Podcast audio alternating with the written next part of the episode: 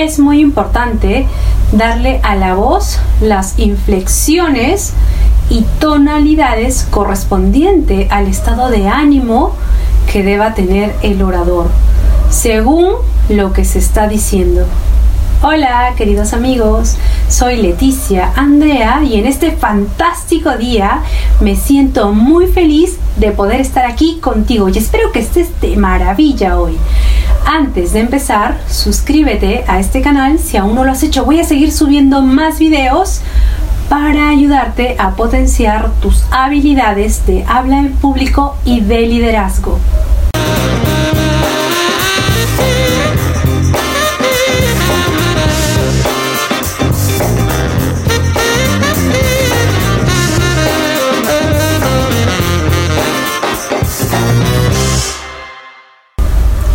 Así como los ademanes y gestos deben ser acorde con cada parte del mensaje, también la voz debe serlo.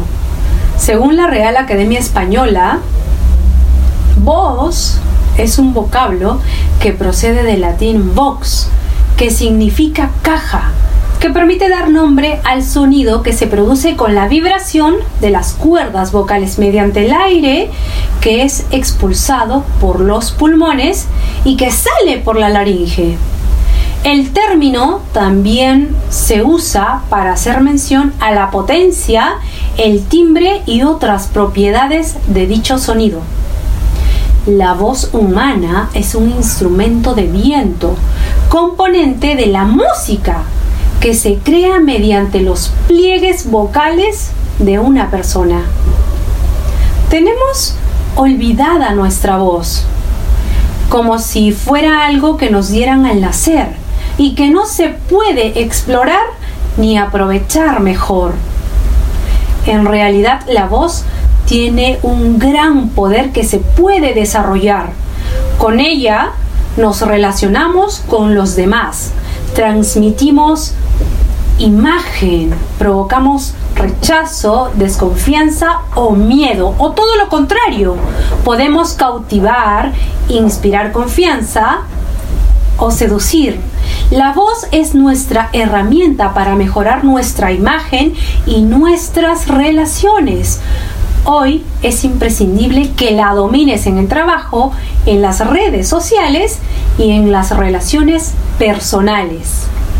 Hoy vamos a conocer cómo suena tu voz. ¿Tú sabes?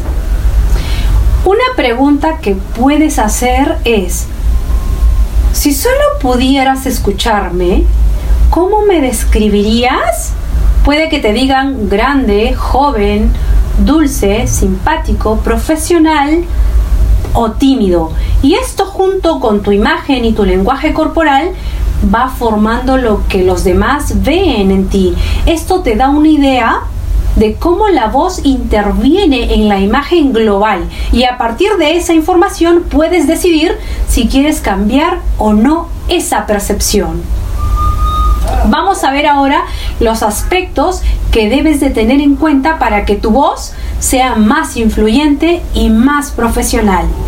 A veces nos centramos solamente en el mensaje y nos olvidamos que las ideas, la información, viajan a través de la voz. Si esta no es atractiva, si no es capaz de influir en la mente de los receptores, el mensaje tiene muchas menos posibilidades de conseguir el efecto deseado. Ten en cuenta lo siguiente.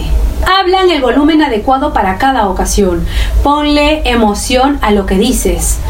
¿A ti te resulta atractivo un discurso totalmente plano? ¿Siempre en el mismo tono? No, ¿verdad?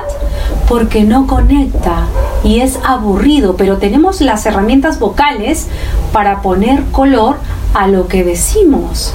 Podemos impregnar las palabras de emociones, pasión, autoridad, ternura, tristeza, sorpresa y muchas emociones. Tú puedes hacerlo, además voluntariamente como hacen los actores. Y una de las prácticas caseras que más te puede ayudar es leer cuentos en voz alta. En los cuentos tienes que hacer las voces de distintos personajes, además del narrador. Y por eso tienes que cambiar de registro. Tienes que poner suspenso. Tienes que hacer pausas para generar expectativas. Los recursos que tenemos para contar cuentos lo podemos aplicar también después en otras situaciones para ser más expresivos. Acentúa las palabras o ideas claves. ¿Te animas a hacerlo? Cuéntame en los comentarios, me encanta leerte. Si te gustó, regálame una manito arriba. Y si consideras este contenido de valor, ayúdame a compartir este video en tus redes sociales. Y si necesitas más recursos, ven y entrénate directamente conmigo y potencia tus habilidades de habla en público y de liderazgo en mi programa de neurooratoria y creatividad para profesionales. Te esperaré con los brazos abiertos. En la descripción de este video te dejo mis enlaces de contacto. Escríbeme para darte más información de los detalles de inversión. Te amo.